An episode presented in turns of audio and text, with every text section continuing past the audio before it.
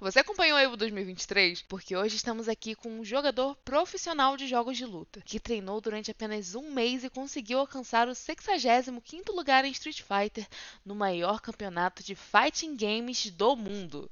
Eu tô falando dele, o Rafael Zenit. Mas ó, só depois da vinheta.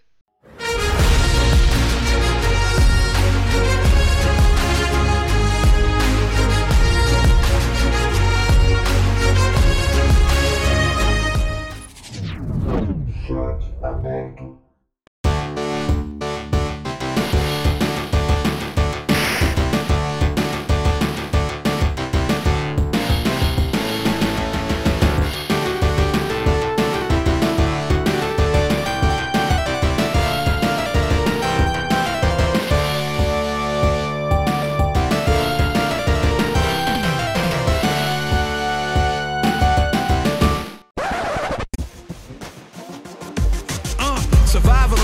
Heroic as a tiger is. Earn my stripes cause you know I'm do or die with this. Journey started young.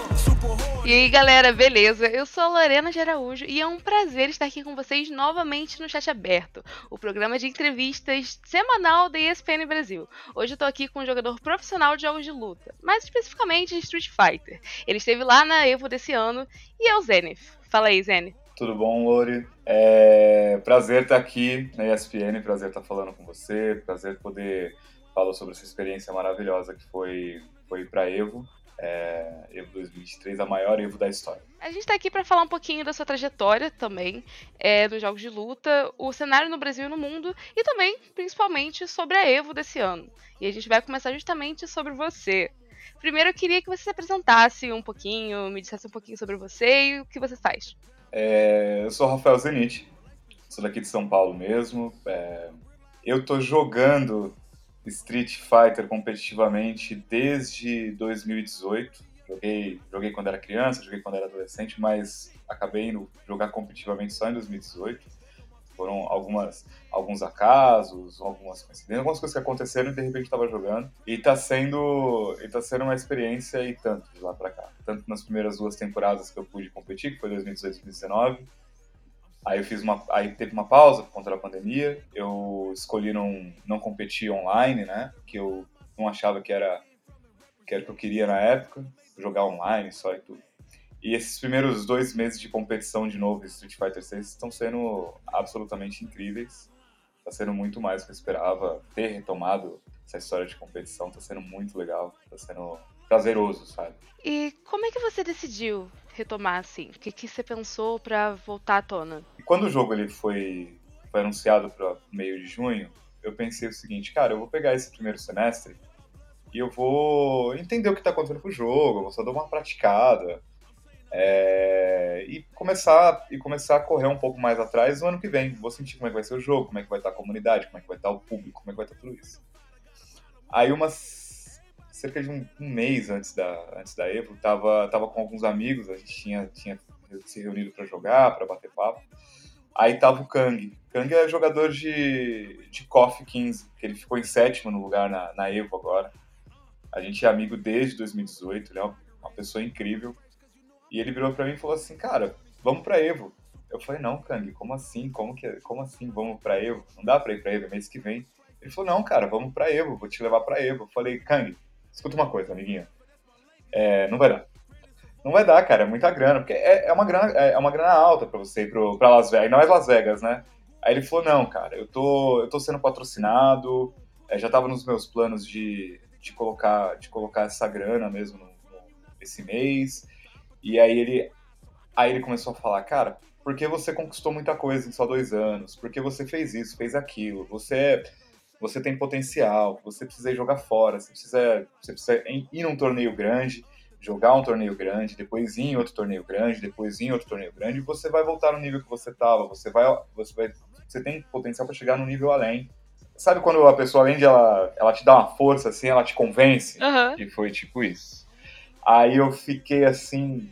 Eu, eu brinco quando eu contei essa história para alguns amigos. Falei, cara, eu fiquei emocionado assim. Ele falou várias coisas lá que deu vontade de chorar, porque a gente estava junto em muitos momentos de, de treino. Porque a gente, quando a gente vai se preparar para um torneio grande, uma coisa que realmente importa, a gente treina muito. A gente treina muito mesmo. E é muito intenso, porque é, como todo jogo, como todo jogo moderno, hoje você tem que se preocupar com a parte técnica do jogo, você tem que preocupar com o matchup, você tem que preocupar com isso, com aquilo. E aí, quando você vai para o torneio, você tem que se preocupar com mentalidade de torneio, mentalidade de disputa, e como você vai estudar, qual que vai ser a melhor, é, o melhor método para você. Por exemplo, a EVA é um torneio open bracket, significa que qualquer pessoa com controle debaixo do braço chega lá e joga. Tanto é que só em Street Fighter 6 teve 7 mil, quase 7.100 pessoas jogando o torneio. É imenso. Como você se prepara para isso? Então, todas as vezes que tem um torneio grande, a gente, a gente se gasta muito. E ele teve do meu lado muitas vezes. Muitos treinos ele estava lá do meu lado. Então a gente sabe disso e tal. E ele começou a falar: não, que você vai, você vai treinar. E a única coisa que eu quero que você prometa é que você vai treinar o máximo que você puder nesse. Tinha mais ou menos uns 30 dias, assim, desse dia que a gente conversou até o dia da. Eu falei, faz o seguinte: ele tinha um torneio para jogar no final de semana. Eu falei, vai pro seu torneio, quando você voltar a gente bate um papo. Aí eu fiquei assim, cara, eu não posso recusar. Tá, mas eu não posso recusar e eu vou fazer como agora pra arcar com o resto do, do da, das custas da, da Evo. Aí quando ele voltou de viagem, eu falei exatamente isso pra ele. falei, Kang, tudo bem. Você vai me dar passagem, legal, amo você, cara, mas é caro o restante. Ele falou, não, fica tranquilo, você vai conseguir. Falou isso, desligou o telefone. É, desligou o telefone assim, parou de me responder no WhatsApp. Falei, caramba. Aí eu comecei a mandar mensagem para alguns amigos é, referente a isso. Aí um amigo fez uma ponte com a Max Arena, né? Aí eu fui na Max Arena conversar com, com o pessoal lá, conversar com o staff e tudo. E eles gostaram do projeto. Eu expliquei para eles o seguinte, falei, cara, eu estou saindo aqui do Brasil para jogar Evo, mas eu estou saindo do Brasil para jogar Evo. Ninguém sai de casa para ganhar Evo. Você, você coloca, pega o Daigo, que é o maior jogador da história de Street Fighter, ele não sai do Japão, ele não sai da casa dele e fala, vou jogar, vou ganhar a Evo. Tanto que nem top 8 ele pegou, por exemplo. Quanto, tanto quanto vários outros jogadores incríveis. Aí eu expliquei para eles, olha, a gente, se vocês quiserem entrar nesse projeto comigo, é uma questão de, de reconstrução, de recomeço, de voltar com, com ritmo competitivo, de entender o que está acontecendo no jogo, de entender é, para onde que isso pode ir. Também pra, é uma questão de medir o meu nível. Eu vou ter aí um mês para treinar e eu preciso saber, e eu preciso chegar lá e ver que nível que eu tô, para saber exatamente onde que eu tenho que focar, onde que eu tenho que focar e entender quais são as próximas pretensões. E os caras falaram: não, vamos lá, vamos fazer um projeto bacana. Você vai para Evo, volta com. É, faz o seu resultado, faz o seu jogo lá, e quando você voltar, a gente continua conversando, a gente vê o que a gente faz de, pra, de sequência disso. E isso me deixou assim absolutamente confortável, porque é, saber que tem que você tem a possibilidade de, de fazer a disputa de um torneio tão importante é, e a tua responsabilidade é ir lá e fazer o melhor que você pode fazer, essa é a responsabilidade. A responsabilidade é de fazer exatamente aquilo que eu queria, sentar no tempo que eu tinha disponível, treinar e ficar pronto, o mais pronto possível. E no final das contas, acabou, acabou se pagando um pouco essa tranquilidade. Eu cheguei lá, de 7 mil pessoas, eu fiquei em, em 65 lugar. Se você parar para observar o, o, universo todo, é, é top 1%, sabe? Eu tô no top 100 do. Eu tô... Em 30 dias de treino, exatamente. Pois é, eu estou no top 100 de um jogo que, se você abrir agora Steam lá, você vai ver que tem quase 20 mil pessoas jogando online agora. Tipo, é, é, é dessa magnitude que se tornou, que se tornou essa, é, é, é esse jogo, essa franquia, sabe? Então, é muito doido pensar sobre isso, assim. Tipo, de uma hora para outra eu tava super relaxado, tava me divertindo, indo, indo jogar no churrasco, brincando com, com, os amigos e tudo. De repente, não, você tem um mês para treinar. Eu falei, meu Deus, como, será que eu lembro como é que treina? Tipo, deixa eu pegar minhas anotações, deixa eu pegar os meus Eu lembro como se joga. É, exatamente. Será que eu lembro como é que joga? Será que eu lembro como é que se joga a sério, sabe? Porque quando teve a pandemia, o, ainda era o Street Fighter V, né? Foi no ele teve uma atualização no começo de 2020, aí entrou a pandemia. Só que ele tinha um online com muitos problemas. Né? O online ele, ele, ele era muito inconsistente, o netcode era bastante inconsistente. Então, não era a mesma experiência de jogar, de jogar presencial. E aí eu falei, cara, eu vou me frustrar muito. Eu tô vindo de, de um ano inteiro viajando para um monte de lugares é, para jogar. Tô vindo de, de que em 2019 eu fui para Evo também, aí eu consegui, aí eu ganhei um Major aqui no Brasil, ganhei o Treta em setembro, classifiquei pro, pro latino-americano, porque antigamente a Capcom Cup, você ou viajava para jogar as etapas da, da, da, da Capcom, é, e aí você ganhava pontos, quem tivesse mais pontos classificava para o Mundial. E aí tinham alguns regionais, tinha um, sei lá, um regional na Ásia, dois nos Estados Unidos, um na Latam, um na Europa, um ali em Emirados Árabes e algum outro pedaço ali que eu não lembro exatamente qual que é. E, e eu fiz pontos o suficiente para classificar para esse regional. Aí fui lá, peguei a mochilinha, fui lá para Porto Rico, falei, cara, é agora jogar um top 8.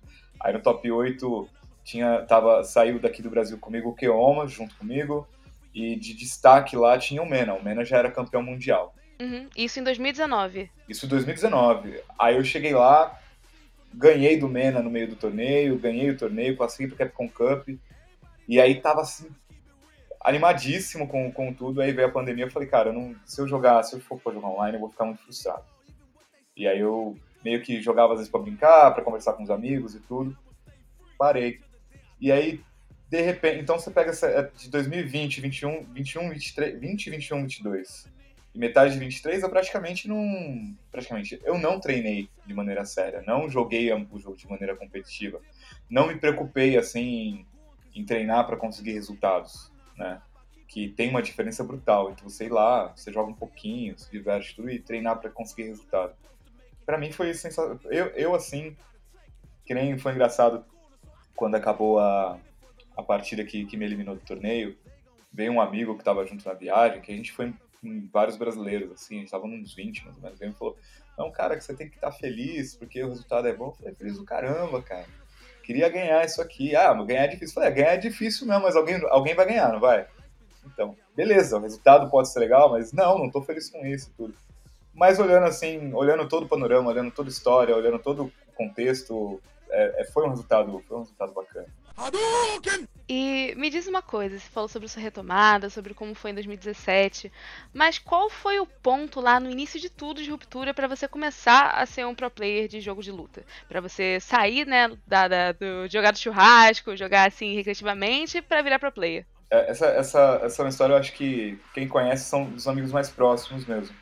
No, no, no finalzinho de 2017, bem no finalzinho, é, eu tinha um jogo lá, eu tinha um, tinha um PS4 e eu tava passando assim por um período muito turbulento, chatão, sabe quando você não tá muito legal, muito bem? Eu falei, ah, quer saber, eu tô com tempo livre aí, eu vou jogar um pouquinho. E aí eu comecei a jogar online, aí acho que foi no final, ou no final de 2017 ou no começo de 2018. Um, um amigo também daqui de São Paulo, que chama Alexis, ele é super conhecido na comunidade, ele joga joga fighting games desde a época do Street Fighter 2 Super Turbo, que isso é muito velho. É tipo dinossaurão mesmo.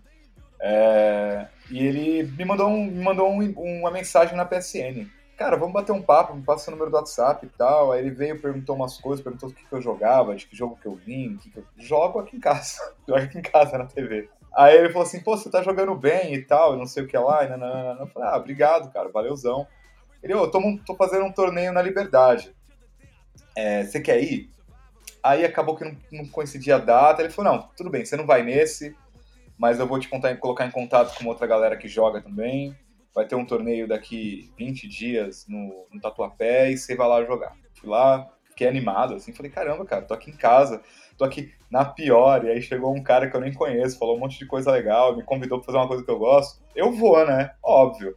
Tava assim, eu tava total desligado disso, completamente desligado. Aí eu fui no primeiro torneio, aí o primeiro torneio que eu joguei foi uma etapa que já tá extinta já, que era a etapa da saga. É, era tipo uma, era como se fosse uma uma liga, você jogava, fazia pontos com seu resultado e no final tinha um top 8. Era um circuito, na verdade, né? E durou acho que uns quatro meses. E aí eu fui na primeira etapa do. Eu não lembro. Eu acho que a etapa que eu fui era a segunda, inclusive. Primeiro torneio que eu fiz, eu fiquei em segundo lugar. Eu peguei, tinha, tinha joguei com o Didi Mokoff, que na época ele tinha acabado de voltar da Capcom Cup, era super forte na época. Eu ganhei dele na, na final Winners, aí eu passei pra Grand Final com, contra o HK também, que é um jogador que tem título pra caramba no Street 5. E aí eu perdi pra ele, assim, eu falei, bom, também não podia querer ganhar o primeiro torneio, né? E foi ali que começou, porque na época, na época eu recebi eu recebi convite para participar da, da Showdown, que a Showdown estava começando. É, aí eu participei, aí eu pude fazer minhas primeiras viagens jogando, fui para fui alguns majors que tinha, a gente tinha, tem o Treta ainda, que funciona até hoje, mas tinha o FIR, que é o Fighting Rio, que era lá em Niterói, tinha o Jam, que era em Brasília, eu consegui para esses lugares. É, foi meio que aí que começou. Aí a parada de começar a acreditar, eu acho que dá para ir mais, foi no final do, do ano, em 2018, mesmo, minha primeira temporada, né? Que por uma, uma, sei lá, uma coincidência, não sei, um jogador japonês chamado Itazan, ele é bem conhecido também, ele já ele é vice-campeão de Capcom Cup, ele é campeão de várias, várias etapas e tal. Ele queria ficar em São Paulo uns dias antes de um torneio que ia ter no final do ano.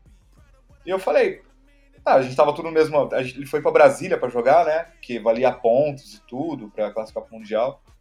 E a gente tava tudo assim, acho que jantando. A gente foi pra uma churrascaria depois do, do torneio e tal. Ele falou que queria ir. Eu falei, ah, fica lá em casa, cara.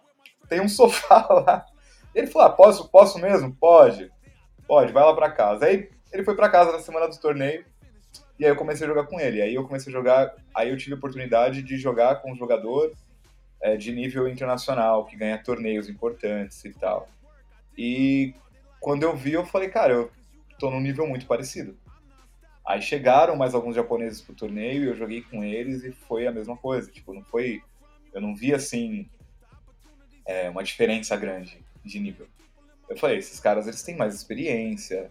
Não, não é, de maneira nenhuma. Aí, eu, aí teve torneio no, no, no, no final de semana com todos eles e aí eu fiquei em terceiro lugar. Aí dois deles fizeram as finais e tudo. E aí eu voltei para casa e fiquei pensando, cara, se eu tiver a possibilidade de jogar fora, de conhecer outros tipos de jogadores, de treinar de maneira diferente, de desenvolver o jogo, dá para chegar, dá para dá para chegar num nível interessante aqui. Dá para chegar. Aí eu comecei a acreditar. Tanto que aí 2019 foi uma temporada que, que assim, funcionou, tudo funcionou bem para mim 2019. Mas começa disso daí, começa lá atrás, eu tá, tá em casa, assim, depressão, e aí um cara que eu nem conhecia, que hoje é meu amigo, chegar pra mim e falar, e aí, bicho, vamos, vamos sair do sofá, vamos jogar, vamos, vamos conhecer a galera, vamos conhecer a comunidade, vamos pra um, vamos pra um torneio. Vamos pra um torneio, acho que você vai, acho que você vai gostar. Aparenta que a galera do cenário de jogos de luta é bem, bem amigável, né? Tem muita essa parceria. É porque tem, tem uma coisa, é o online, o, o jogo online bom mesmo, a gente está tendo agora, em 2023. É, a, gente, a gente tem uma retomada de, de, de, jogos de luta há mais ou menos há 15 anos. E era ruim jogar online. Então, as pessoas elas se acostumaram a se encontrar pessoalmente para jogar, para elas poderem treinar, para elas poderem dividir conhecimento, para elas poderem evoluir dentro do jogo. E isso daí cria, criou um clima de, de camaradagem muito grande. Isso é uma coisa muito comum, sei lá. É, é na, em, principalmente em 2019, estava todo mundo muito animado com, com, com, com, o jogo. A gente tinha um semanal aqui em São Paulo que era, era o maior semanal do mundo, né? Que era o, o, o TUC. Tava todo mundo muito animado para jogar. A gente se encontrava toda semana. E era aquilo, a gente se encontrava para jogar e a, a gente ia sair para comer, para tomar uma cervejinha, para bater papo, para fazer. Às vezes rolava até uma viagemzinha, uma coisa e outra. Por quê? Porque você, você se interessa com as pessoas, as pessoas são legais, aí você é legal com o cara, o cara é legal com você, e você vê, é um clima, assim, muito amistoso. Você, você vai, você, se você for num evento é, offline de fighting games, a possibilidade de você sair de lá com, com, com amigos é, é alta. Porque tá todo mundo muito aberto, as pessoas elas querem saber. É muito engraçado que. É, eu tava até discutindo isso com os amigos esses dias. Fighting game é, é talvez a única modalidade em que você tem diferentes controles para jogar o mesmo jogo. Não é, por exemplo, um teclado que ah, você pode usar um teclado mecânico com uma micro switch X, eu uso uma Y, e meu mouse é assado, o seu é assim. Não, a gente tem controles diferentes. Eu posso jogar num pad, que é o controle tradicional de videogame, eu posso jogar no controle arcade, posso jogar numa hitbox, que ela emula, de certa forma, um teclado. Tem vários controles. É, e é engraçadíssimo, porque o interesse das pessoas com você já começa daí. Ah, onde, que controle que você joga? Aí você vai lá, você fala o controle, a pessoa fala dela e não sei o que lá. Com que boneco você joga? Qual personagem que você gosta? Ah, por que, que você joga com esse personagem? Ah, não sei o que lá, o que, que você acha disso, você acha daquilo? Ah, vamos ali comer um negócio? Vamos ali comer um negócio. Aí quando você vê, você já é amigo do cara. Tipo, é, é isso. É muito, é muito doido. I raise my flag high and stay free till the day I die.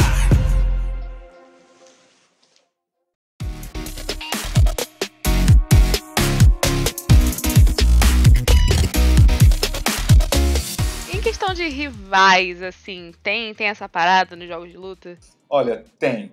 Eu vou, ser, eu vou ser muito honesto com você que eu não, eu não gosto muito dessa parada de, de, de cultivar rivalidade. Sim. Porque eu acho que é um, é um ingrediente. É um ingrediente que coloca, às vezes, numa, numa partida que nem sempre pode ser positivo. Uhum. Mas tem, tem sim. Tem. É, se a gente for falar, por exemplo, de do Tuque, que era o semanal, a gente teve mais de 60 edições e tudo. Tinha uma brincadeira que, que, que tinha do staff mesmo, tinha um site lá com todos os status dos jogadores. É, existe uma brincadeira antiga da comunidade que é quando você ganha muito de um cara, ele vira tua vítima e você passa o carrasco dele. e é isso, eu sou teu carrasco, você é minha vítima. E essa é a brincadeira. Aí, no semanal, tinha um negócio. Quando você tinha três vitórias de vantagem sobre um, sobre um adversário, sobre um outro, uma outra pessoa, no site tava, ficava lá que você era. Você tinha uma lista de carrasco e você tinha uma lista de vítimas. Então isso criava rivalidade, porque era. E era muito legal porque é, tem ali, tinha ali um, um grupo de, de, jogadores que quase que invariavelmente estavam dominando o top 8. Às vezes, às vezes um caía mais cedo no torneio, aí aparecia uma surpresa, aparecia alguém que estava começando a ficar forte no jogo. É, é, era comum até. Mas tinha ali um, um grupo que estava mais próximo do, do, de um nível mais alto. E essa parada dessa rivalidade acabava deixando mais interessante os, os confrontos da galera que nem sentava brigando por, por, por, por, por top 3, por top 8. Tipo, ah, sei lá, o, o, o, fulano, o fulano de tal, ele, se ele perder mais uma pro outro, ele vai virar vítima e vai e vão tirar uma onda. E vai ter que ficar ouvindo a semana inteira que é vítima, vai ter que torcer para na semana que vem jogar com ele, porque o, o, torneio é sorteado, né? Os confrontos são sorteados. Ele vai ter que torcer para conseguir jogar com o cara e ter, vai ter que ganhar. Porque senão ele vai, ele vai, vai aumentar o, o score, né? Vai ficar mais difícil de deixar de ser, deixar de ser vítima. Então tem, tem essa. Ah, mas pelo menos é uma coisa mais saudável. É saudável, né? é saudável. É uma coisa que tá ali é. de brincadeirinha. Eu, se, eu, se eu pegar pra analisar hoje o cenário, o cenário nacional, eu não consigo, não consigo falar assim, ah, não, mas tem esse jogador que é extremamente rival com esse, é, tem trash talk, e não tem. Às vezes tem uma, tem uma brincadeira, tem uma gracinha ou outra. Tem, tem umas farpas ali. É, fa é farpinha, só. exatamente, é farpinha, mas é, é, é, muito, é muito legal quando tem, o, quando tem um encontro da galera. Todo mundo sai para comer junto, todo mundo sai para beber junto, todo mundo almoça junto, todo mundo sai depois que acaba o torneio para bater papo da vida, bater papo como foi o torneio e tal. Isso é muito comum. Porque, sei lá, o último torneio que teve assim de, que eu fui, pelo menos, foi um, foi um em Belo Horizonte, ano passado, em abril. É, Ultra Hard. E foi um torneio que acabou 10 horas da noite, num domingo. Gente, o que, que tem 10 horas da noite no domingo? A gente achou um McDonald's, e quando o McDonald's fechando, e quando viu, a gente tava, sei lá, umas 20 pessoas no drive-thru do McDonald's sentado no chão, comendo, batendo papo, contando como é que foi as coisas e tal. É, esse, esse clima é muito legal. Esse filme é muito, muito legal. Ele é, atra ele é atrativo para quem. É, para quem tem essa oportunidade de ir nos torneios e ter essa experiência, isso é muito legal. E me diz uma coisa, essa galera toda joga o mesmo jogo ou é todo mundo de jogos diferentes que se une? Me diz como é que funciona, porque é, quando você é um pro player de um outro jogo, de um MOBA, por exemplo, para você ir pro FPS, tem, ou até para um outro MOBA, tem todo um movimento assim, toda uma coisa. Você acha que é mais fácil essa transição nos jogos de luta? Como é que funciona? Diz aí um pouquinho. Então, quando você, você para pra pensar sobre, sobre fighting games, jogos de luta, tem que entender que é um, é um guarda-chuva, né? Tudo bem, a gente, se for falar de MOBA, tem vários MOBAs, tem vários FPS. Mas é, eu acho que é uma comunidade que durante bastante tempo foi tão nichada, foi tão assim, ela, ela depende, porque os jogos eles nascem lá nos arcades, então você tinha que sair da sua casa, ir num lugar que tinha fliperama e se reunir com o pessoal, o pessoal fazia torneio em fliperama, se reunia para jogar. Então sempre foi assim, uma galera que, que, que você vai no fliperama, tinha Street Fighter, tinha King of Fighters, tinha Tekken, e todo mundo ia para lá e jogava. Cada um jogava na sua máquina, mas jogava, mas interagia junto. E quando isso foi migrando para online, isso se manteve. Esses laços se mantiveram. Então, é, dentro, do, dentro do, do, do desse guarda-chuva de jogos de luta, você tem muito bem separadinho. É, quem, joga, quem joga os jogos da NetherRealm, que são Mortal Kombat e Injustice, quem joga anime fighting game, que são, que, bom, tá no nome já, são os fighting games baseados em, em personagens de anime, em séries de anime e tal. Tem a galera que joga Street, tem a galera que joga King of Fighters, tem, e tem o pessoal que joga Tekken. Só que todo mundo se conhece. É, é, é assim, bizarro. Não que todas as pessoas conhecem todas as pessoas, mas. Mas tá ali entrelaçado todo mundo. Pois é, porque quando você vai fazer um, um torneio grande de, de, Mesmo, por exemplo, é, o, o, os Majors, quando eram etapas da Capcom, eles eram etapas que valiam pontos para você classificar para o Mundial. Nesses Majors não tinha só Street Fighter, tinha King of Fighters, tinha Tekken, tinha jogos mais antigos, tinha Anime Fighting Games. E isso se, isso se, se replica no mundo todo. Você vai para os Estados Unidos, os torneios são assim. Você vai para a Europa, os torneios são, são assim. No Japão é assim. Tanto que a Evo, a Evo é isso. Você chega lá na Evo, elas têm um, ela tem um line-up lá de oito jogos principais que vão estar no main stage e essa galera toda curte junto. Porque o que vai mudar muito de um jogo pro outro é o feeling dele, as mecânicas e tudo, mas o, o espírito do jogo é o mesmo. Você é focado em Street Fighter, você tem lá, tá nesse espírito do game. Mas você já se aventurou por outros, ou já pensou em ir pra algum outro, como o próprio Tekken, Mortal Kombat? Então, eu quando era quando era quando era adolescente jogava jogava KOF. Jogava as KOFs antigas, né, que é o King of Fighters antigo, jogava Fliperama e tal, sei que lá. É, jogava Street Fighter e KOF. É, quando eu comecei a competir, vai, vamos colocar 2018, que foi o ano que começou, eu até tive vontade de jogar outros jogos, mas é. Eu acho que é muita dedicação para você dividir para mais um jogo. Eu acho incrível, tem alguns jogadores que conseguem jogar mais de um jogo num nível, num nível assim muito forte, mas é, é um pouco difícil.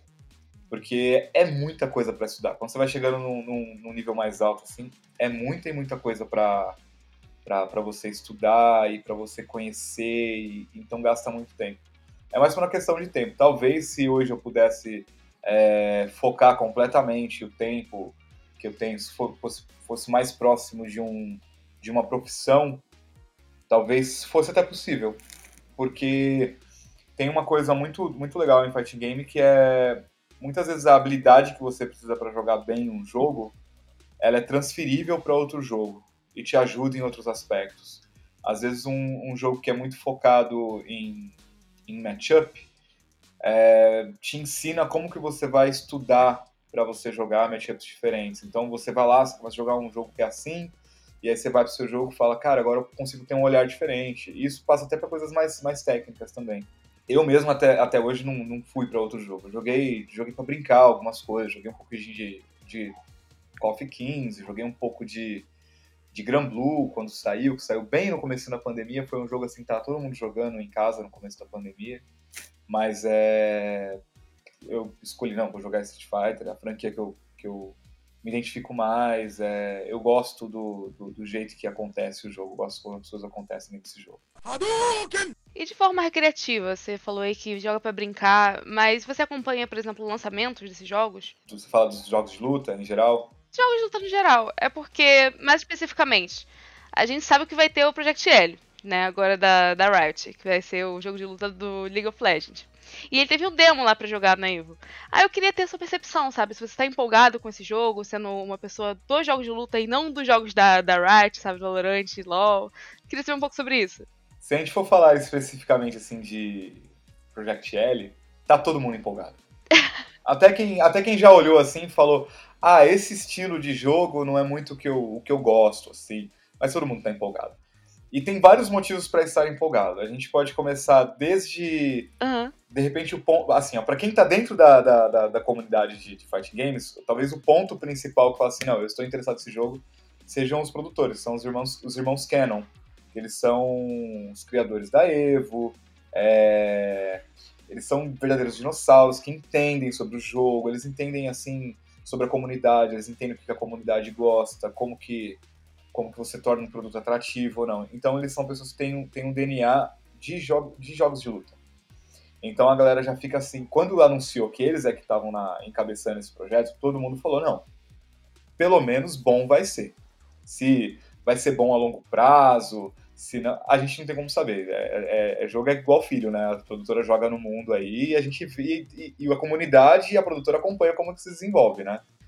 É, tanto que a gente tem jogo que vinga, jogo que não vinga, até em outros, até em outras modalidades. Né? Mas a, a, o Project L especificamente está todo mundo empolgado. E aí quando começou a vir aquele papo, pô, vai ser free to play, aí todo mundo já começa imaginando ali um universo de, de jogadores crescendo muito.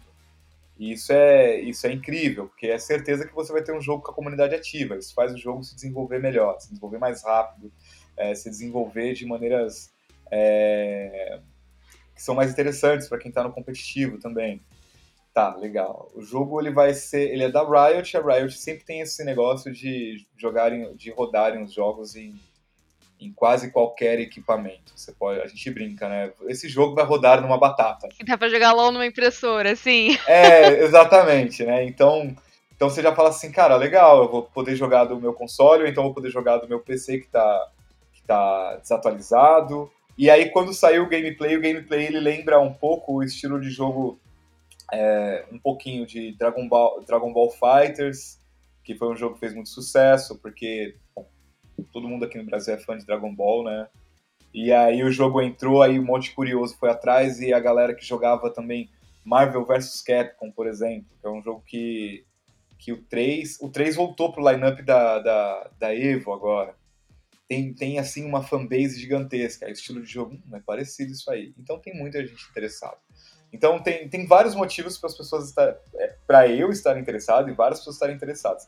É, a possibilidade de, de, de, de muitos novos players, a possibilidade de, do jogo ser divertido, dele, dele rodar muito bem em qualquer lugar, do netcode ser bom porque a Riot tem servidores próprios, e aí começa a entrar naquela coisa mais é, de, cara, a Riot é muito grande, a Riot tem o próprio circuito e tal. Então, tá todo mundo assim, no mínimo, no mínimo, ansioso para saber como que vai ser quando ele finalmente chegar.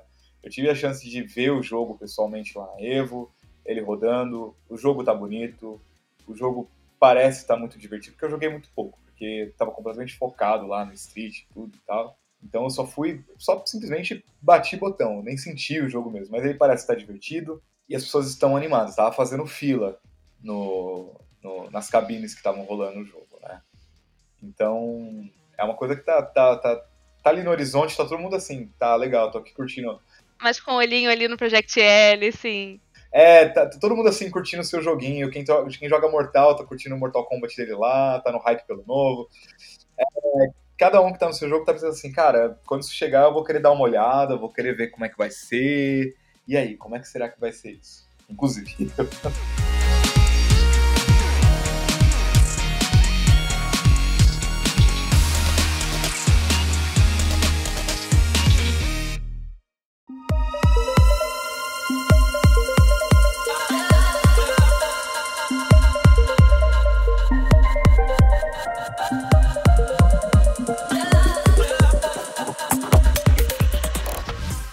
Quem não sabe, a Evo é o maior evento de fighting games do mundo atualmente. E rolou esse ano de 4 a 6 de agosto lá em Las Vegas, nos Estados Unidos. E vamos do começo por aqui. Você disse que não é a sua primeira Evo, né? Mas foi a segunda, você já teve em outras? Diz um pouquinho. Eu fui pra, eu fui pra Evo em 2019. E aconteceu de um jeito também, assim, é, inusitado. Um, um amigo meu, ele, tá, ele já tinha uma entrada assim com a comunidade é, dos Estados Unidos de fighting game. E aí tem uma tem uma, uma jogadora da Califórnia que chama Sherry que tinha criado um programa para ajudar jogadores de fora do, dos Estados Unidos a tirarem visto americano, porque visto americano a gente sabe nem sempre é fácil tirar. Você vai lá, você é, é, talvez a gente não tenha não tenha muito claro quais são os pré-requisitos que eles pedem para a gente obter um visto. Então tem muita gente que, que leva toda a documentação que pensa que é necessário e muitas vezes tem o visto recusado. E isso, historicamente, aconteceu muito dentro do, do universo de fighting games, porque todos os torneios grandes sempre foram jogados nos Estados Unidos. É, aí na época, aí ela queria, ela queria levar jogadores da América do Sul. Esse amigo meu falou, cara, tem, dá uma olhadinha aqui no Zenith, ele tá com uns resultados legais, ele ganhou uns circuitos ano passado, performou bem, tá indo bem esse começo de ano aqui.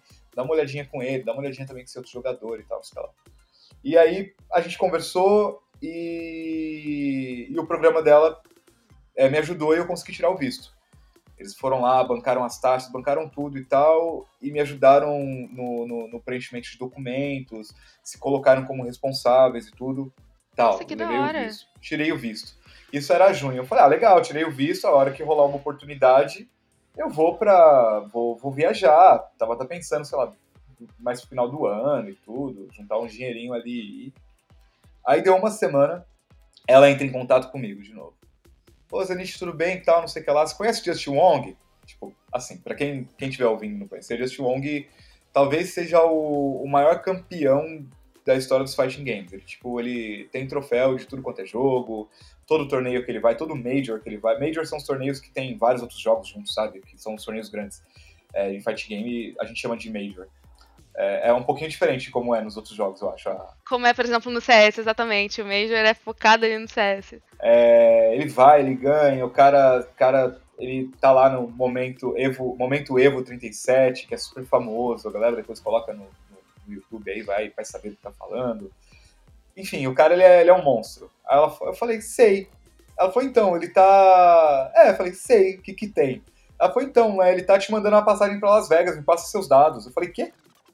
Ela falou, é, ele tá, ele tá juntando ali, ele se juntou ao, ao programa, que é o Fight Pass e tudo, ele tá patrocinando, ele quer patrocinar você, quer patrocinar fulano de tal, fulano de tal, vocês vão fazer o time Justin Wong, vocês vão jogar Evo. Aí eu fiquei assim... Em choque. Sabe aquele, aquela coisa que você fala só, ah, então tá. Aí você coloca o telefone do lado e fala assim, gente, o que, que tá acontecendo aqui? Eu ia jogar, eu ia jogar ali no Campo Limpo semana que vem.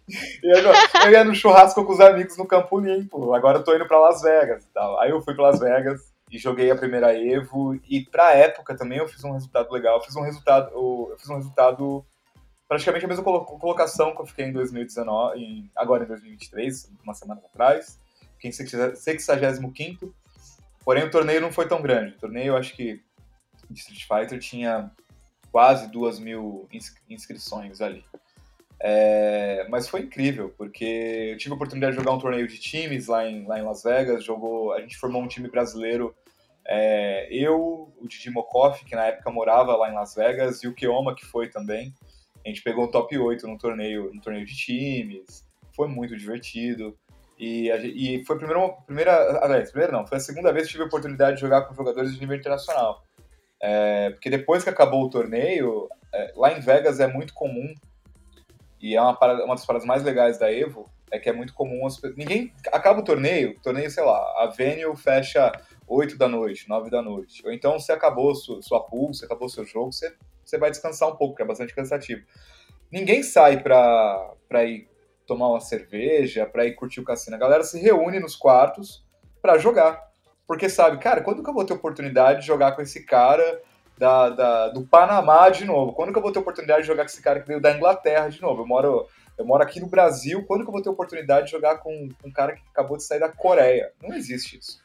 Aí a galera se reúne nessas, nessas, nessa, nesses quartos, nos quartos de hotel, levam equipamento, tem gente que viaja com notebook, tem gente que viaja com monitor, é muito doido. E aí a gente joga. É muito doido mesmo. O pessoal despacha a mala pra levar equipamento pra poder jogar nos quartos de hotel, né? Isso tem coragem, tem que ter coragem. Sim.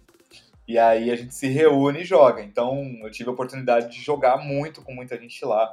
E de novo, foi a mesma coisa do, de quando os japoneses vieram pro, pro, pro Brasil. Eu falei, cara, eu tô no nível, questão de ter experiência, primeiro torneio internacional, que ainda não fiz um resultado assim para primeiro torneio internacional, fiz um resultado legal. E a Evo tem uma coisa assim que vai além sobre, sobre competição, quando a gente fala de Evo, que eu sempre bato nessa tecla toda vez que alguém puxa o assunto de Evo e tem gente na roda que ou quer ir muito ou nunca foi, ou às vezes até fala assim, ah, eu não tenho muito interesse. Eu falo, cara, você tem que ir, porque é a, é a oportunidade que você tem na vida. Você gosta do que você joga, não gosta? Você não vai lá, você não, você não pensa no que você vai jogar, você não é, fica esperando da hora que você pode sentar e jogar, você não discute com todo mundo sobre isso, você não se reúne sobre isso. Então, imagina que você vai estar num lugar que vai ter pelo menos ali 10 mil pessoas que gostam da mesma coisa que você. Imagina que você vai olhar para o lado quando você está dentro do evento e tudo foi feito para você. Tudo que você quer. Você quer, ah, eu quero eu quero equipamento, tem lá para comprar. Ah, eu quero roupa com estampa dos, dos jogos que eu gosto, personagens que eu jogo, tem lá. Ah, eu quero tirar foto com os jogadores que eu sou fã. Você vai lá, você vai falar com eles. É, olha, 90% das pessoas são extremamente acessíveis. Você vai falar, cara, sou seu fã, vamos tirar uma foto. Você tira foto com todo mundo. É, você vê os narradores que você está acostumado a assistir os torneios internacionais e você vai falar com eles, eles vão falar com você. É tudo. É, é realmente isso, é feito pra você. E você faz amizades lá, porque tá todo mundo. É aquele negócio da hype, né? Você tá tão hypado que você olha pro. É, é, é, parecido com. É parecido, sei lá, você vai pro carnaval, você tá no meio do, do bloquinho ali, aí você olha pro lado, o pessoal tá dançando também, aí você já, já começa a bater papo e conversa, quando você vê você tá, tá saindo com aquela galera pro outro rolê. Você vai pro. Você vai pra Eva é igual. Você tá, na, você tá ali no, na sua você tá esperando sua hora de jogar, você começa a bater papo com o cara que tá do lado. Aí ele fala, cara, que eu vim lá do Havaí pra ver isso daqui acontecer. Você fala, pô, eu vim de São Paulo. E aí começa a trocar ideia, aí em cinco minutos você já notou que você tem umas semelhanças ali com a pessoa, já tem umas coisas em comum. E vai, aí de repente você tá. De repente você é amigo da comunidade havaiana de, de, de, jogos, tá ligado? É muito, é muito doido isso. E você precisa ser, assim, minimamente desenrolado. Ou seja, a Evo é um grande carnaval. É um grande carnaval de jogos de luta, é. No sentido. No melhor sentido possível. No melhor sentido possível mesmo. Porque tem. É, é uma festa lá. É o torneio. É o torneio, talvez, o, o mais importante. Talvez não, ele é o torneio mais importante para o meio de jogos de luta. Isso com certeza. Sem dúvida é. é. Só que mais do que a parte de torneio, a parte de comunidade é, é algo que você não vai encontrar em nenhum outro lugar porque todas as pessoas estão ali invariavelmente para para se divertir com uma coisa que gosta muito. Então, você chegar lá e querer fazer amizade com as pessoas, você nem vai querer, vai acontecer. Acontece. Você vai para lá, você vai curtir, você vai voltar é, com mais dois, três amigos, você vai ter gente para conversar. Quando você vê, você tem, você fala assim, opa, se eu quiser um torneio hoje na França, cara, eu tenho onde ficar olha só, eu tenho alguém para me hospedar. Ou então eu tenho alguém, eu tenho alguém para chegar lá e falar assim, cara, eu queria jogar, e a pessoa te levar para você conhecer toda a galera que joga lá. É, Fighting Games tem, tem muito disso. Esse ano, teve alguma história engraçada? Teve alguma coisa assim fora do, do comum que aconteceu na Evo? O que, o que eu notei mais, que é, que é muito bom, são, são os pop-offs, né? Porque o que acontece? aquele negócio, é open bracket, significa que qualquer pessoa com controle debaixo do braço vai entrar e vai jogar. Então acontece, sei lá, na primeira ou na segunda, joga, na, na, segunda rodada do torneio, você que, tipo, você saiu lá do interior de Minas Gerais e tá no torneio, você vai jogar com um cara que é campeão da EVO. Você vai jogar com um cara que ele é, ele é campeão de um torneio renomado, então que ele é um cara que ele tá, ele tá ali nas cabeças há 5 anos, há 10 anos. E as pessoas, às vezes, e os, os anônimos, entre aspas, às vezes ganham desses caras, porque é isso, torneio aberto é isso, você, tá, você, você corre risco a todo momento. E eu vi uns pop-ups pop maravilhosos. Teve um, teve um menino que ele ganhou do, do Luffy. O Luffy é campeão da Evo de Street Fighter 4. E ele, sei lá, de repente ele é conhecido na comunidade dele, na cidade dele, na região dele. Mas ele não é conhecido. Não é um cara que você você vai achar a foto dele no Google Imagens quando você digita Fighting Game, sabe? E ele ganhou do Luffy, e ele levantou e ele começou a gritar de, de felicidade, de repente começou a escorrer uma lágrima, aí ele começa a correr para um lado, aí todos os amigos dele vão correndo atrás, assim, sabe? Todo mundo gritando com ele, e ele corre pro outro, todo mundo correndo atrás dele, comemorando com ele. E isso durou, assim, sem brincadeira, uns 4, 5 minutos, ele comemorando. E, a, e, você acaba vendo essas cenas durante os dois dias da competição, sabe? Você vê isso em outros jogos, você vê isso. É... E, e, é, e, é, engraçado. Depois, quando você para pra pensar, você fala, cara, é muito emocionante. O cara, ele, ele nunca ganhou nada, talvez. Ele nunca tem ganhado torneio nem da cidade dele. E chegou e ganhou de uns, uns caras, assim, é, um dos melhores do mundo, assim. Um cara que se entra no torneio, ele tá. Não importa o jogo, não importa a época do jogo, não importa a condição dele ele entra no jogo cotado para ser campeão. Ele entra no torneio cotado para ser campeão. E o cara saiu, sei lá de onde, e chegou e ganhou. Eliminou, eliminou o cara. Isso daí é, isso é muito bom. Isso é, isso é divertido, isso é. E mostra muito o espírito da coisa.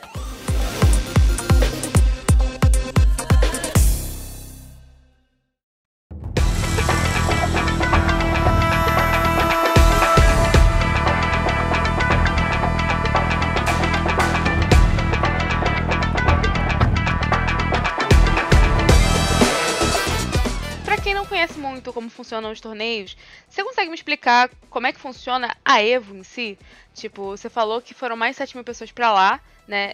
E essas 7 mil pessoas jogam todo mundo simultaneamente lá na classificatória, lá presencialmente mesmo, né? Não tem etapas online para depois ir para lá. É tudo lá no mata-mata. A Evo, assim, de modo geral, o, o, o para explicar até, o modo padrão de fazer torneio de jogos de luta, eu não sei exatamente desde quando, mas pelo menos desde, o, desde 2010, talvez antes até, é, é Double Elimination. Né? Você vai lá, você pega todo mundo que entrou no torneio, você faz o seed, vê os jogadores que têm maiores resultados, separam eles em, em grupos diferentes, que são as pools, e, e aí eles vão jogando e avançando. Aí existe o, o que, que é o Double Elimination? Double Elimination é você, você perde uma partida e em vez de você ser automaticamente eliminado, como é, sei lá, por exemplo, no futebol, é, na Copa do Mundo tudo, não, você vai, você vai para uma chave, é criada uma outra chave para quem vai perdendo. Então você vai perdendo e vai jogando quando as pessoas vão perdendo e vai continuando avançando. Aí o cara que tá lá no top 16, ele perde, ele vai pra losers e joga, de repente, o cara que perdeu lá na primeira partida e conseguiu ir remar todo o torneio. É, e isso vai até as finais e tudo. Tanto que é engraçado que no, toda vez que eu vou, vou, vou apresentar um torneio para alguém que não conhece, falo assim, gente, não é na Winner Finals que acaba. Tem duas finais. Como assim duas finais? Eu falei, é, tem a final, a final e a final zona. Que é a Winners Finals e a Grand Finals. Porque a Grand Finals, quem perdeu na final da final Winners vai jogar quem, quem jogou até a, chegou até a final losers e aí joga quem ganhou tudo. É muito doido. E aí quando você chega na, na Evo, é, você fica imaginando, cara, como é que vão jogar 7 mil pessoas só num jogo? Porque a Evo no total esse ano deu de inscritos para jogos 11 mil pessoas. Só para jogar, tirando espectadores e pessoal que vai para conhecer o evento e tal. É, só no Street foram 7 mil pessoas. Como é que você faz? Você separa em um zilhão de, de grupos, de pools, e você coloca ali 8, 10 jogadores em cada pool. Aí eles armam umas mesas, o espaço é imenso. O espaço, para quem para quem é daqui de São Paulo, já teve, já teve oportunidade de ir na BGS, é tipo um espaço semelhante com o que tem da BGS, sabe? O que o evento acontece. É um pavilhão imenso lá dentro do hotel, um espaço de evento. Eles armam umas, umas mesas grandes, eles montam quatro estações de jogo, e aí tem uma pessoa responsável por chamar um por um para jogar e vai jogando, vai fazendo anotação, vai mandando o pessoal do sistema. Terminou essa pool, beleza, vai começar outra. Então o pessoal começa, as pools, os grupos começam. É, esse ano começaram 10 horas da manhã e 7 horas da noite tinha pool acontecendo ainda. Caramba! É isso, tanto que, tanto que eu joguei. Eu joguei oito partidas para ir até o, o top 64. É, foram dois dias de competição. Você joga num dia, você começa a jogar 10 horas da manhã.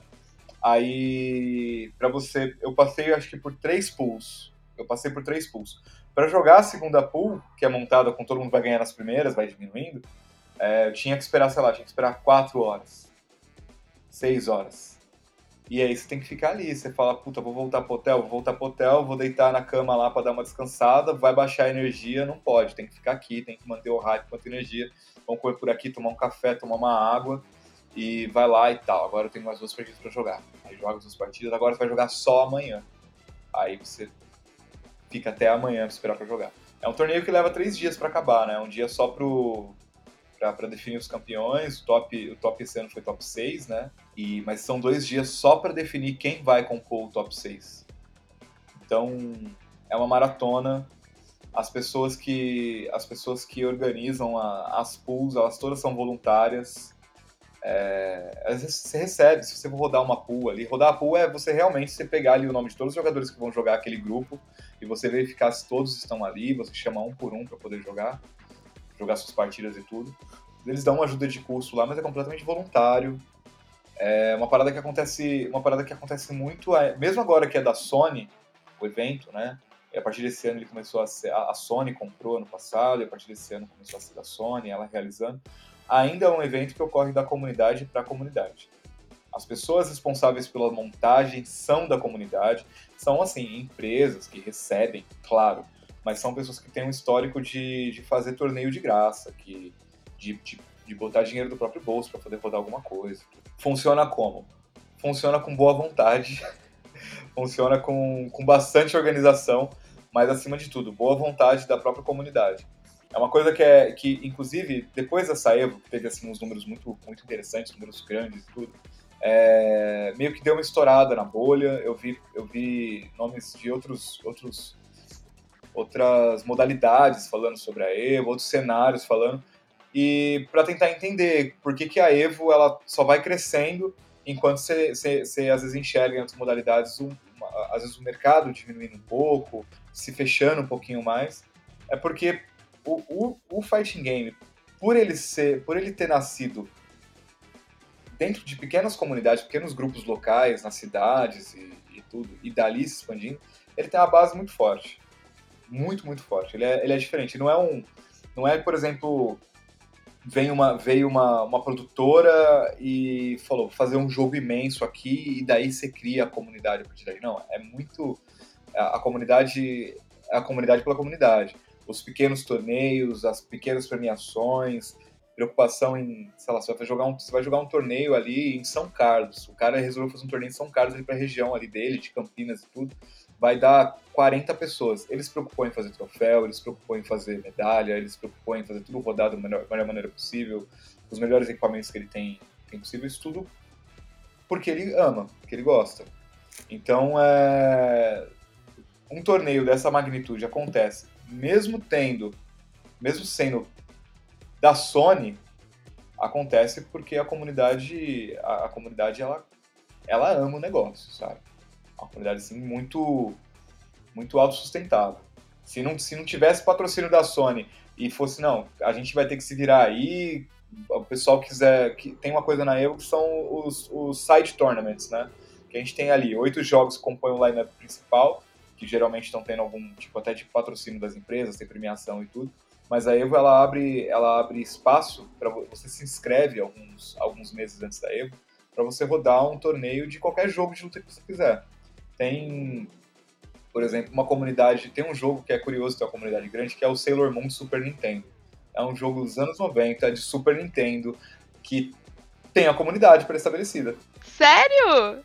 Tem vários focos. Aqui no Brasil tem gente que joga, nos Estados Unidos tem gente que joga, no mundo inteiro tem gente que joga é uma comunidade um pouco menor, mas quando chega na Evo, que vai ter 11 mil pessoas, quando você vê, tem 100 pessoas para jogar Sailor Moon. E aí essas pessoas elas vão fazer como para rodar Sailor Moon? Elas vão levar os equipamentos dela da casa delas. Vai ter lá, talvez. Elas vão rodar Sailor Moon. Vão e vai rodar o torneio e vai ter registro. Muitas vezes alguém vai se preocupar em levar equipamento para fazer streaming e vai ter isso. A Evo, ela, a Evo ela oferece essa possibilidade. Você tem aquele jogo que é você e mais, mais cinco amigos da sua cidade jogam. Não, cara, mas a comunidade é maior. Quando a gente pensa em âmbito mundial, você vai chegar lá e. Vai ter vai, gente. Vai ter gente. Vai ter, então pode vir jogar, pega o seu controle do Super Nintendo lá que tá encostado, ou então vai lá, vamos trazer os, os, os adaptadores para os controles que vai ter jogo, vamos rodar em emulador. A, vai, rodar em emulador ou vai rodar, vai rodar no videogame? O pessoal discute e roda. E aí vou dar esse espaço. E mesmo se não tivesse a, a Sony, se desse tudo errado assim na, na, na, na vida da, da Evo, a comunidade ia fazer acontecer, você pode ter certeza. Sim. É uma coisa muito forte, é uma coisa muito, muito presente. Sobre a Evo do futuro agora, sobre o seu futuro no caso. O que, que você espera da próxima? Você vai estar lá? Você tá pensando já em estratégia, pensando já num plano? Você vai estar com a Maxi Arena? Me diz um pouquinho. Penso sim na Evo, porque, de novo, é, mesmo, se eu, mesmo se eu fosse parar de, de de competir, coisa que para a próxima temporada não está no meu plano, está no meu plano competir a próxima, essa temporada e a próxima temporada, é, eu iria na Evo. É um, é um lugar que hoje eu vou voltar, quando eu voltar lá ano que vem, eu vou voltar para reencontrar amigos de vários lugares do mundo. É, é sobre isso hoje, né? Vai, já, já é uma coisa que extrapola, extrapola a competição. Mas sim, eu tô buscando, eu tô, tô montando estratégias para conseguir competir, porque a gente está tendo assim um, um movimento da, de, de, de, crescimento de jogos de luta no público, muito agora com o Street Fighter 6, que é um jogo que estourou a bolha, vendeu 2 milhões de, de cópias em um pouquinho mais de um mês, vendeu um milhão no primeiro final de semana. Isso, isso é um número assim que para um, um jogo que talvez tenha sido o pontapé inicial do, do, do, do competitivo de, de games, sabe? Talvez foi o primeiro, o primeiro jogo que, que fez você sair de casa para botar você exatamente contra uma pessoa do seu lado para jogar contra ela. É, isso é inédito. Isso é inédito. É, eu sei que o, o, Mortal Kombat ele, ele consegue fazer, ele tem números assim de vendas astronômicos, mas é muito, quando você coloca, começa a colocar na ponta do lápis, é muito mais da parte casual, né? Porque todo mundo se interessa pela, pela, pela lore. Agora, no competitivo, Street Fighter é o maior. É o, é o gigante. E o jogo estourou a bolha, fizeram um, um baita produto, então tá começando a ter mais, tá começando a ter um pouco mais de atenção. A minha estratégia é traçar, é, tra é conseguir traçar planos em que me permitam ir competir os, do, os dois torneios que vão ter classificatórios para Capcom Cup esse ano, que é em Paris e Singapura. Eu ainda tô para me reunir com a Max Arena para a gente não só para não só para contar com eles, mas com, com a ajuda deles buscar outros parceiros, outras, outras parcerias para poder fazer isso acontecer. E no momento eu tô, tô atrás de, de, de viabilizar eu poder gastar mais do meu tempo para me dedicar a isso. Né? Porque hoje eu divido, eu faço, eu trabalho com freela de web e tudo, então é aquela semana que tem, tem freela para fazer, tem um, dois freela, são são é o dia inteiro trabalhando, não dá para se dedicar. Vai chegar, você, você, você vai lá, você, você começa a trabalhar, lidar com o cliente, fazer uma coisa e outra, você começa às nove da manhã. Quando é cinco da tarde, você está cansado. Será que, será que eu quero sentar e, e jogar? Porque já eu me divirto até hoje jogando, me divirto até hoje jogando. Então, eu não jogaria também. Mas passa a ser uma coisa mais séria. Tipo, eu não posso eu não, eu não ligo mais o, o jogo e falo assim, eu vou, vou jogar para passar o tempo. Não, eu tenho, eu tenho uma meta do dia ali. Eu me planejei treinar tal aspecto do jogo, eu me, planejei treinar tal matchup. Então eu vou treinar isso, vou e vou validar esse treino depois, vou buscar jogar para validar esse treino. Então é uma coisa que acaba gastando bastante energia. O, o, o meu plano quando depois depois que beleza, eu vou para Evo, meu amigo me convidou para ir para Evo, a Max topou entrar nesse projeto de ir para Evo. Depois que passou isso, comecei a pensar, cara, eu preciso, eu preciso usar essa Evo como, como primeiro, é, a minha primeira bandeira para conseguir, para conseguir apoio, né? Vou lá, eu tentei fazer o máximo possível para não chegar com a pressão de resultado, porque, de novo, fazia muito tempo que eu não competia, e eu cheguei lá e fiz um resultado assim que, de novo, se você parar para olhar, pô, eu, eu, eu tô abaixo do, do, do, do 1% ali da, do torneio, sabe?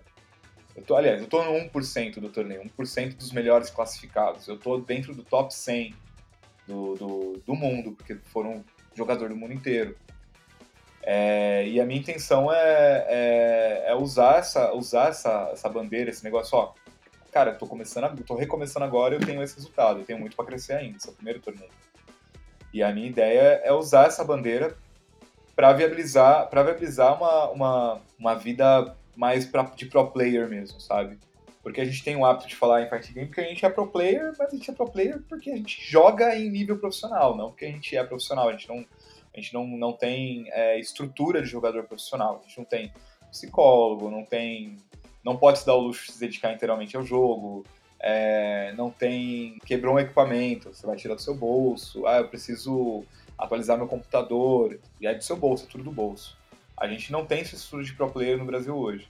Com essa mudança que está tendo no mercado, com essa mudança que está tendo da mídia, eu acho que é um momento legal para tentar buscar isso. E é a minha intenção.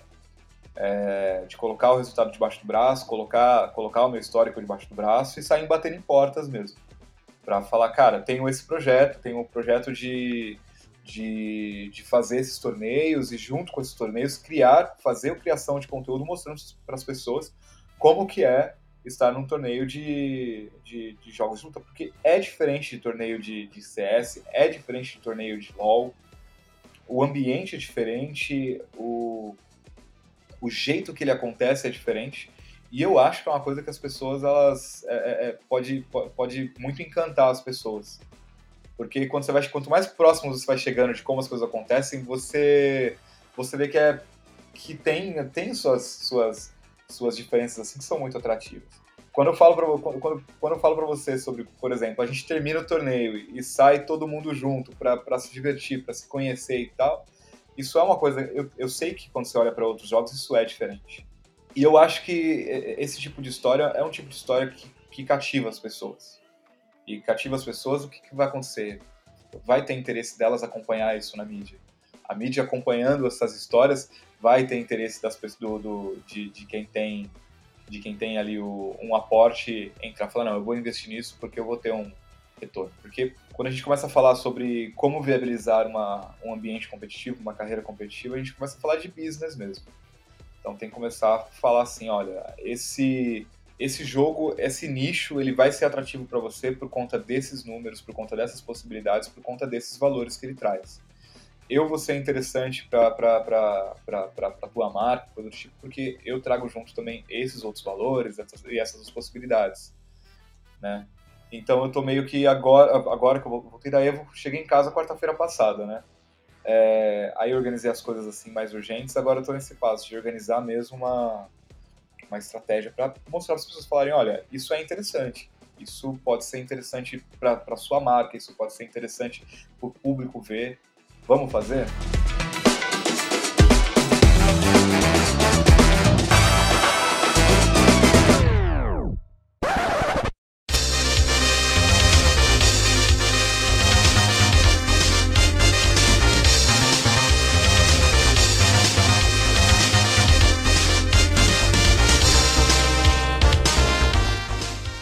finalizar, o que você diria que é a sua meta, de fato, para o resto desse ano e para o ano que vem? Uma coisa que você quer muito alcançar? Se falar, se falar de meta real, é, que é inclusive a meta que eu saí da, que, que, de qual eu saí da Evo, eu falei assim, cara, eu não posso prometer que eu vou fazer resultado na Evo, nem para ninguém, nem para mim mesmo, não dá para prometer, é um torneio muito difícil. Eu quero ter relevância no cenário, e não é só no cenário de, de fighting games, quero ter relevância no cenário de, de, de, de, de esportes mesmo, né? conseguir essa relevância através talvez de resultados, através de, de histórias que eu, que eu posso contar, histórias que eu vou começar a contar agora. Por exemplo, estou preparando um, alguns, alguns vídeos para soltar em rede social para falar da experiência de Evo, como que é e como que não é. é eu, quero, eu quero conseguir me tornar relevante para o cenário de esportes de modo geral. Porque eu, eu, eu, penso que existe um movimento assim de eu me se, se eu consigo me tornar me tornar minimamente relevante eu trago mais olhares também para a comunidade, trago olhares de fora para dentro da comunidade de fighting games, dentro do nicho. E aí ele passa a ser relevante. E aí é mais fácil com que eu e outros jogadores se, é, nos tornemos relevantes, né? Então a minha meta é conseguir, é conseguir construir nessa, nessa temporada, por exemplo, de 2023. É, é isso. Mais do que conseguir resultado, até porque o jogo está no começo, são dois meses de jogo, tem, é, ele está se desenvolvendo ainda, o meta não está definido é muito estranho você estar tá jogando um jogo, você tentar jogar um jogo em alto nível sem ter meta definido. A gente tem algumas percepções do que é muito forte, do que é muito bom, do que funciona não, mas está se desenvolvendo ainda. Então eu também não posso exatamente falar assim, não, é esses resultados que eu quero, porque o jogo ainda está maturando. Mas é, eu quero conseguir, quero conseguir um esse ponto, essa, essa posição assim de esse nicho é interessante, essas histórias são interessantes. Eu acho que vale a pena é, vocês fazerem cobertura sobre isso. Eu acho que é interessante a tua, a tua marca estar tá presente nisso, porque está crescendo, está se desenvolvendo e tem, e tem assim um potencial tremendo. A gente vem falando sobre potencial de, de em fighting games há muitos anos. Esse ano está começando, tá começando a se mostrar de verdade, está começando a mostrar, está furando as bolhas, está indo. Eu quero fazer parte disso. Eu acho que é, no primeiro momento, até mais importante que o resultado. Queria falar para você aqui agora ah, que eu, eu, quero eu quero me classificar para a Capcom Cup porque eu vou jogar os torneios online, vou jogar os, quero conseguir projetos para participar do, das classificatórias e tudo. Antes de querer, antes de querer para mim, eu tenho que querer assim, querer exatamente um resultado extremamente pessoal, tenho que conseguir assim criar criar uma coisa é, mais interessante pro futuro, para chegar na temporada que vem e falar assim, não, agora esse ano eu consigo mirar em resultado e tudo. Claro que qualquer torneio que for jogar, eu vou me dedicar, vou treinar, vou fazer tudo que eu posso para ter um, um, bom resultado. É, quando você gosta de competição, é assim que você pensa. Você não consegue pensar em ter, em, eu vou sair de casa para ter um resultado meia boca, um resultado ruim. Mas é, eu acho que mais importante do que isso, minha meta é essa, é conseguir conseguir trazer trazer relevância tanto para tanto para mim, claro, mas, mas é para o cenário também. Tá mais, tá mais, tá, tá em, no, ma, no máximo de lugares possíveis aparecendo, falando, ó, oh, Fighting Games é legal, pô, esse jogo é legal, esse torneio é bom, assiste isso, acompanha esse cara, acompanha esse streamer. É, porque eu, é eu acho que é o que faz, eu acho que, é o que vai fazer sentido quando for for olhar para as próximas temporadas. De fato, aumentou muito os olhares para esse cenário agora, então eu espero bastante que tudo isso role. Não, eu também espero que, que isso aconteça, porque, é, de novo, a galera que está dentro disso, e eu não falo, aqui eu não falo só por mim, as pessoas são apaixonadas por isso. Não é exatamente por não ter ainda essa estrutura que às vezes outros, outros esportes têm. Quem, quem se dedica é por paixão. Porque não existe eu vou, vou, vou jogar fight games para ganhar dinheiro. Ainda não existe, essa, essa realidade não tem, principalmente pra gente aqui no Brasil. E mesmo lá fora é para um grupo muito é para um grupo muito que já está pré-estabelecido de, de, de, outras temporadas. É muito difícil entrar no cenário pensando isso. Então, as pessoas que entram, se dedicam, gastam tempo, viajam, tudo, é por paixão. Então, isso começar, isso começar a, a ser maior seria incrível, assim, de um jeito que é difícil até de colocar em palavras. Hadouken! O chat aberto termina por aqui, depois de toda essa conversa. Espero que vocês tenham curtido bastante. E, Sinit, muito, muito obrigada. Foi um prazer conversar contigo. E sinta-se à vontade para retornar quando quiser. Você quer falar um pouco aí sobre suas redes sociais, sobre o seu trabalho? Fique à vontade, esse é o momento. Primeiro, queria agradecer muito a ESPN, queria agradecer a você. Achei achei muito bacana essa entrevista. A gente conversou de coisas que eu queria falar, a gente conversou de coisas que eu acho que bastante gente vai querer ouvir. É, isso eu saio daqui bastante feliz com, com, com, com hoje. É, redes sociais, galera, quem, quem se interessou por, por tudo que eu falei, quem se interessou por todas essas coisas interessantes que a gente discutiu hoje, eu estou muito presente no Twitter, né? É Elfael com E-L, P-H-A-E-L. Estou lá no Twitter, entra. É, eu vou estar sempre postando coisas relacionadas, relacionadas ao jogo, à competição. E é isso. Queria agradecer a todo mundo que esteve até agora ouvindo que, que, que, e que está curtindo todas, todas as histórias que a gente falou. E de novo agradecer a SPN, foi maravilhoso falar com vocês.